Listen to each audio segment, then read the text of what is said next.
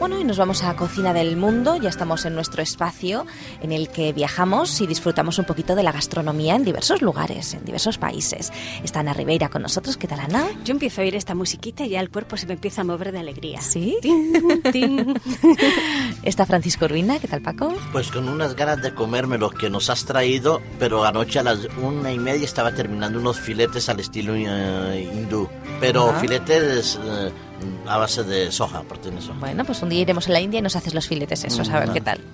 Y eh, Antonio Yo Lerma, ¿qué tal, con- Antonio? Con ganas de viajar. Sí. Sí, me apetece. Pues hoy Más vas que de a- comer hoy, viajar. Hoy vas a viajar, pero bien, porque ¿sí? el viaje es largo. ¿Dónde Hoy. vamos? Prepararos que nos vamos a Rusia. Hombre. Eh, vamos a Rusia, visitar qué Moscú. bonita, Sí, qué sí, bonita, sí, qué bonita. Tovarich.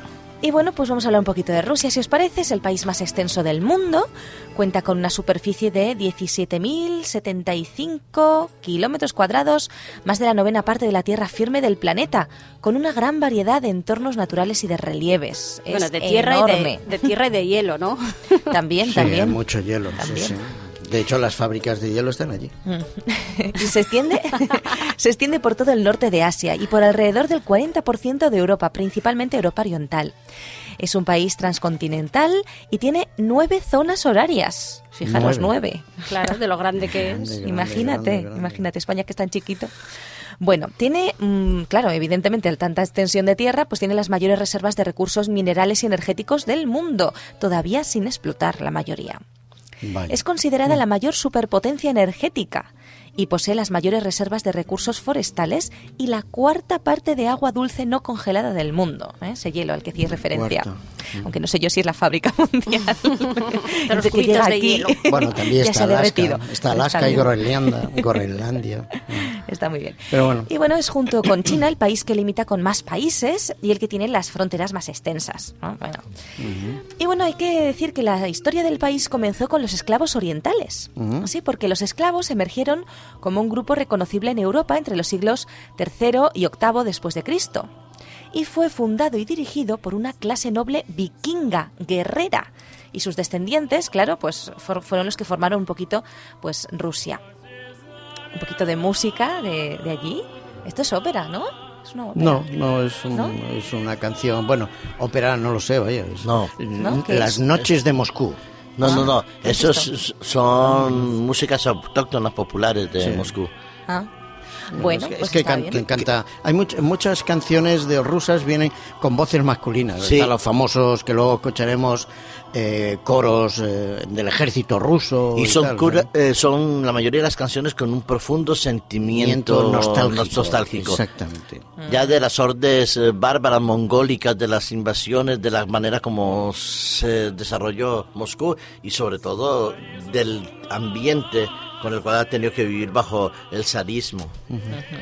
Bueno, siempre os digo de dónde viene un poquito el nombre, y en este caso, pues también vamos a hablar de la etimología de la palabra. Fijaros, el nombre procede del idioma griego Rosia, que es como denominaban a la Rus en el Imperio Bizantino. Eh, sobre el origen del término ruso hay varias teorías, pero ninguna de ellas es aceptada por todos. Así que nos quedamos igual, ¿eh? Pero bueno, que, Bueno, que viene de, de un. Como es un país muy grande, cabe todo. Sí, sí, cabe todo. Y bueno, en cuanto a la geografía, pues es, como hemos dicho, es enorme, tiene muchísimos paisajes, climas diferentes, merece la pena visitarla.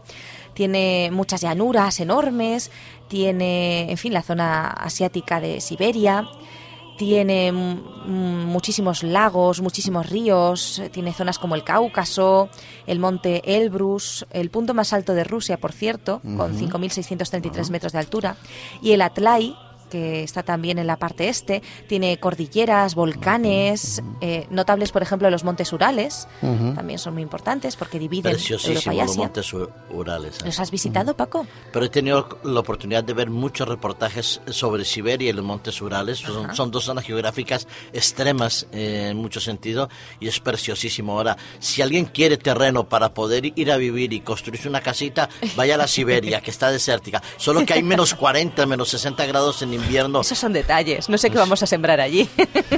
Bueno, patatas, patatas, No sé, no cebollas. sé. No se siembra en primavera y ver- verano se cosecha y el resto se prepara en... Unas grandes naves, ¿no? Unos arcones sí, muy sí, grandes. Sí, de todas formas, Rusia ya no es lo que era antes, porque todo lo que en mi época se estudiaba como Rusia, Rusia europea, Sí. ya es más Europa que Rusia. Sí, Ujú. así Todos los países, digamos, satélites que se llamaban, ¿no? Pero bueno, ahora es un poquito más pequeña, pero sigue siendo enorme. También tiene unas eh, costas extensísimas, 37.000 kilómetros de Bueno. costa, o sea que tiene playas para dar y regalar. Para dar y ¿eh? regalar, sí. Y tiene, bueno, algunos mares interiores, ¿eh? Se puede permitir incluso eso. Tiene el mar Báltico, el mar Negro, el Caspio, El y- otros muchos mares pequeñitos. Y bueno, pues eh, hay que decir algo curioso. El 2 de agosto de 2007, dos batiscafos rusos, mi- llamados Mir, no sé si, sí, sí. en referencia también a la Estación Internacional, realizaron una inmersión en el Océano Glaciar Ártico en el Polo Norte e instalaron en el fondo una bandera rusa y también una Mm. cápsula con un mensaje para generaciones venideras, algo así como lo que se hace en el espacio, pero. Abajo. pero abajo. tierra, sí, sí. Muy, muy curioso, muy curioso me pareció. Bueno, Y bueno, y y- hay algunos lugares que hay que ir a tienen- tam- visitar. también tienen Kalinka. ¿eh? Kalinka. ¿Qué es eso? ¿Esto es Kalinka? Ah, mira, yo tengo una conocida que se llama así, Claro, Kalinka. es el nombre, es como aquí podemos y tener es un una tipo de canción. música. No. No lo sabía yo esto. Que tenemos un, un coro del ejército ruso. Que allí hay muchos, claro. Ah, bueno, sea el nombre de mujer que... Claro, claro, que- claro, ah, vale, vale. Pensaba que era el tipo de música. No, no, no, es, es, el nombre de la es el canción. nombre de la Ah, canción que se llama Kalinka, como se podría llamar María. Sí, o- sí, muy bien. Sí, sí, sí. ah, pues está bonita, está Sí, bonita. es, es bonita. Bueno, pues con esta música vamos a ir a viajar un poquito, vamos a ver algunos lugares imprescindibles para ver en Moscú. Como comprenderéis, no vamos a visitar toda Rusia, otro día visitaremos otro sitio de Rusia. En este caso vamos a ver Moscú. Y bueno, es importante saber eh, los lugares más, más llamativos. Es eh, la ciudad más grande de toda Euro- Europa, Moscú. Tiene un área metropolitana que supera los 17 millones de habitantes. O sea, que menuda ciudad. Si conseguimos visitar Moscú ya nos podemos dar con un canto en los dientes. Ya con el metro tendríamos bastante. Sí, casi. y bueno, vamos a ver cinco lugares eh, muy recomendables para visitar. Mm, Por ser la parada más famosa, vamos a empezar por la Plaza Roja, ¿eh? La con su origen Lenin. en el siglo XV. Se trata de la tercera plaza más grande del mundo y una de las más visitadas por los viajeros, tal vez en parte pues por lo que dice Paco. Claro. También es verdad que la, la arquitectura rusa es preciosa, Es muy llamativa, es muy sí. bonita, ¿eh?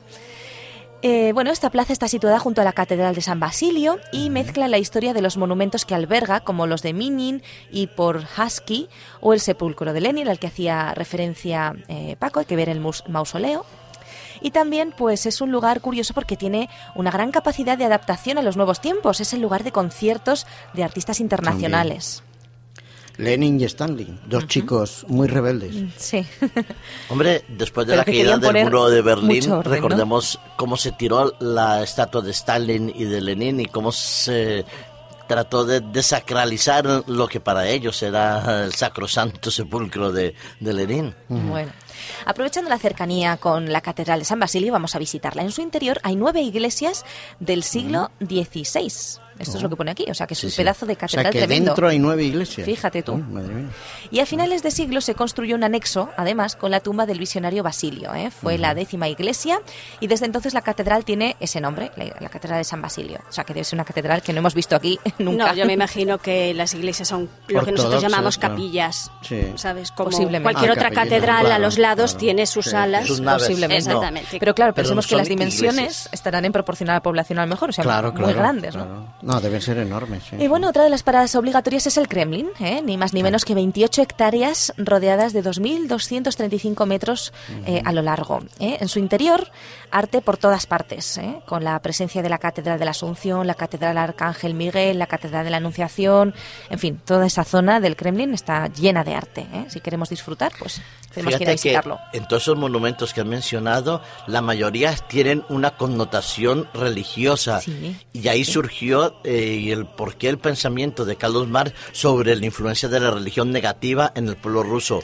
Porque el, hay opio una de- historia. era el opio del pueblo, ¿no? Dijo. Sí, él lo dijo, pero en el contexto de que la iglesia estaba al servicio de los zares y que permitía a través del uso del supuesto religioso la explotación más brutal sobre los cosacos y sobre los Son los problemas de la mezcla de religión y política. Nada, nada. Tienen que estar separadas. Que yo conozco un poquito la historia de, es- de- de ese periodo. ¿eh? Ay.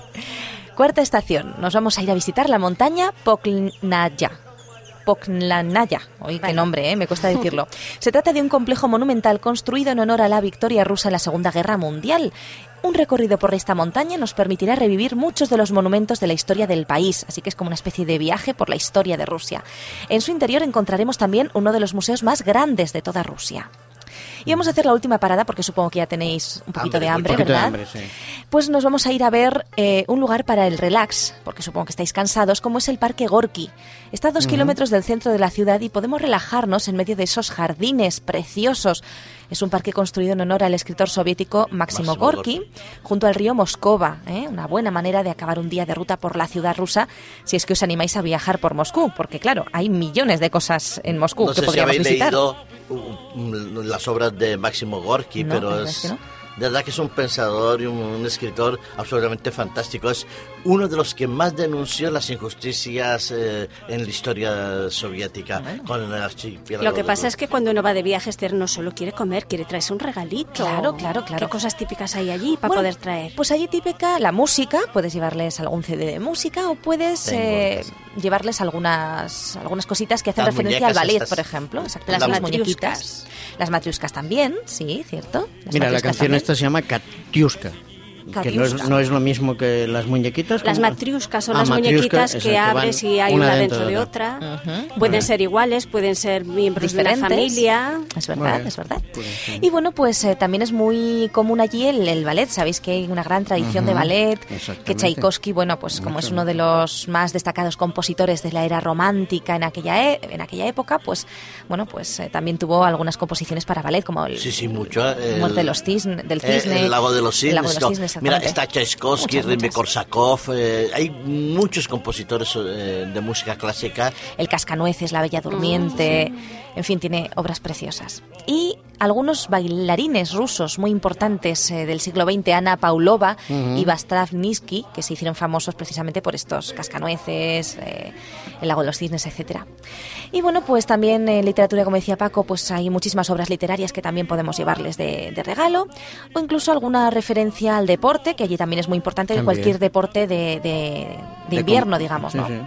Pues, el hockey sobre hielo, el, esquí, en fin. La gimnasia. La gimnasia rítmica, aunque ese no es de invierno, pero sí. el atletismo, el patinaje sobre hielo con Estados Unidos, no, no, que quiero decir que siempre hay esa rivalidad en las Olimpiadas, ¿no? Que a ver quién se lleva más medallas. Así es, así es. En fin, hay muchísimas cosas. Voleibol, ajedrez, no nos podemos olvidar, ¿verdad? De Paz, Kasparov y Karpov, en fin. También. Muchas cosas. Y bueno, la gastronomía, pues es muy importante también, así que también les podemos llevar algún regalito gastronómico a nuestros parientes y amigos. Eh, tenemos muchísimas, eh, muchísimos tipos de comida, pues se hacen mucha referencia a las sopas, eso no se lo podemos llevar, pero la receta sí. Claro, para el frío, ¿no? Allí es muy común también el vodka, eso no, no, se lo vamos a llevar porque no es muy recomendable, ¿verdad? Pero bueno, hay que decir que es parte de su cultura. Y bueno, pues platos típicos, hay infinidad de platos típicos, hay, tienen un montón de tipos de sopas, tenemos la ensalada rusa, eh, tenemos muchos postres diferentes, muchos de ellos se hacen con jengibre, tenemos muchos tipos de caviar. Los polvorones, la estepa. Sí, de panes diferentes, en fin, eh, eh, beben muchísimo té también, no solamente vodka, también beben ah. mucho té y tienen como una especie de horario especial como los ingleses, ¿eh? para, para el té, que esto no lo sabía yo. Tienen, en fin, muchos aperitivos y precisamente hoy vamos a hacer un aperitivo, ¿eh? porque pues ellos le dan mucha importancia a esto. Vamos a hacer unos hachapuris. Vale. Son unos pastelitos rusos de queso y lo vamos a hacer de forma fácil, ¿vale? De Ana, vale. A mí todo me vale. Ah, pues fijaros, para no complicarnos lo vamos a hacer a lo fácil, porque se puede hacer todo el proceso de la masa y tal, pero como es más o menos lo mismo, vamos a usar masa fresca para empanadillas, ¿vale? 12 unidades. Os lo pongo fácil, no os quejéis. 12 gramos de queso queso de cabra cremoso, podemos usar un rulo, aunque ellos usan cualquier tipo de queso que les sobre o les apetezca. Tenemos también en la lista de la compra dos huevos, 150 mililitros de leche entera, sal y pimienta y un poquito de perejil para adornar y mantequilla para engrasar la bandeja del horno. Así que vamos a decir cómo se hace. Batimos el huevo, la leche y el queso de cabra desmenuzado y salpimentamos al gusto. ¿eh? Hacemos esta mezclita y reservamos. Con las tapas para empanadillas formamos cestitas, doblando un poquito, humedeciendo los, los bordes y pellizcando un poquito pues a las 12, a las 3, a las 6 y a las 9, como si fuera un reloj. Los pellizcamos así para que nos quede un poquito eh, eh, hacia arriba. Una figura, para que, sí, para que no se nos vaya el contenido. Y entonces, bueno, pues con este sistema formamos una especie de recipientes un poquito profundos que ponemos, que podemos rellenar con la mezcla de queso, leche y huevo. Y luego colocamos una hojita de perejil flotando en cada hachapuri y los horneamos 15 minutos a 180 grados centígrados. Eh, el horno previamente precalentado, claro. Y luego servimos calentitos. O sea que es abierto por la parte de arriba. Es abierto por la parte cerrado como las empanadillas. Es como una tarteleta. Sí, como una tartaleta. Está muy rico. Bueno, pues con los hachapuris os dejamos el próximo día más.